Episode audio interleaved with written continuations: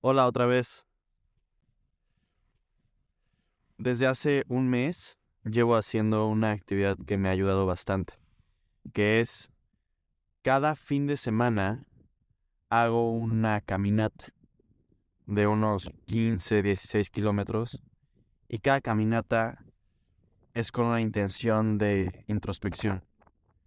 Mi caminata de hoy fue em, sobre el autosabotaje y la conciencia. Para explicarte qué es lo que estoy tratando de trabajar en este, en este día, vamos a hacer un ejercicio.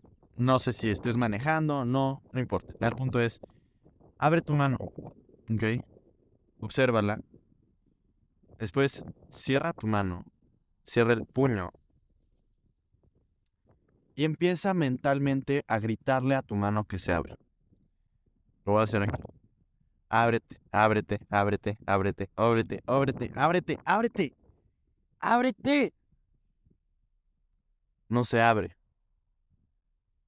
yo sigo teniendo el control de mi mano a pesar de que mis pensamientos le indiquen qué hacer. Esa es la diferencia entre el pensamiento y la conciencia. Tú eres más que tu pensamiento, eres conciencia, tú controlas tu cuerpo. Y puedes decidir hacerle caso a tu pensamiento o no. Yo puedo decidir abrir o no abrir mi mano. Pero esa decisión va más allá de la mente, va más allá de las ideas, va más allá de lo que pienso o no pienso. Y esa diferencia entre conciencia y pensamiento, creo que en nuestro día a día se nos olvida. Entonces vivimos estresados, vivimos ansiosos, vivimos influenciados por la realidad externa cuando en realidad es porque estamos dejando que nos influencie.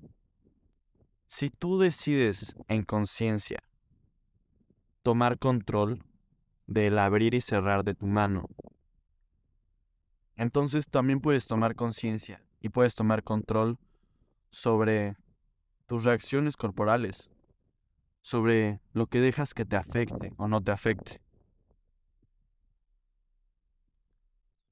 La magnitud de un problema se define por cuánto dejas que te afecte, no por la gravedad del problema en sí. Yo lo he vivido esto. Mis mayores problemas no son los que más me han afectado.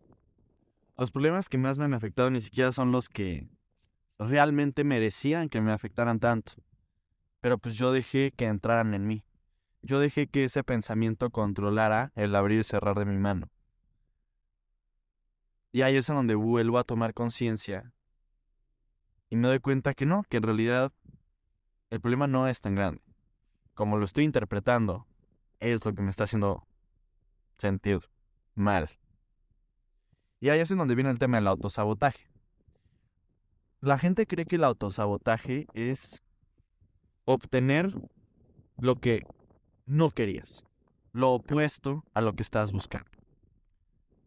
La realidad es que el autosabotaje es obtener exactamente lo que estás buscando. Cuando tú te, cuando tú te autosaboteas, es porque una parte de tu conciencia está alterando tu comportamiento para obtener lo que buscas.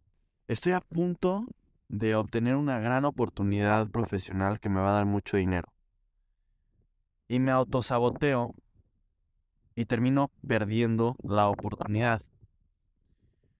La realidad es que estoy obteniendo justo lo que yo quiero, que es lo que se alinea con mi percepción de mí mismo.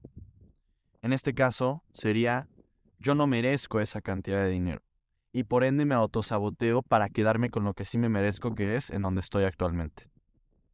Así que el autosabotaje solamente es la línea en la que tu mente dice no, de aquí no puedes pasar porque tú no eres eso.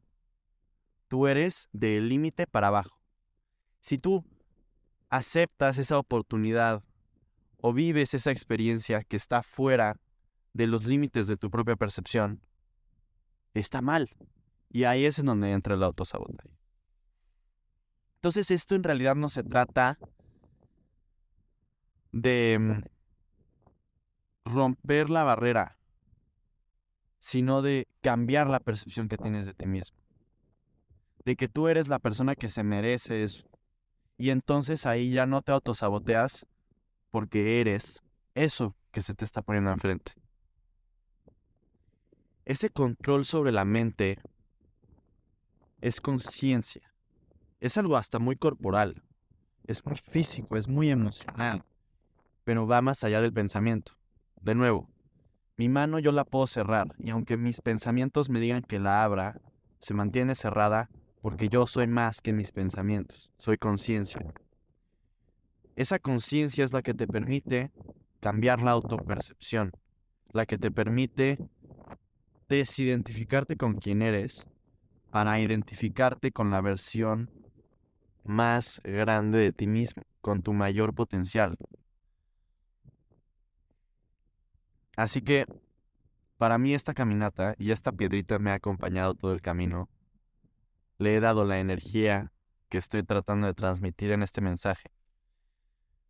Para mí esta caminata es una caminata de conciencia.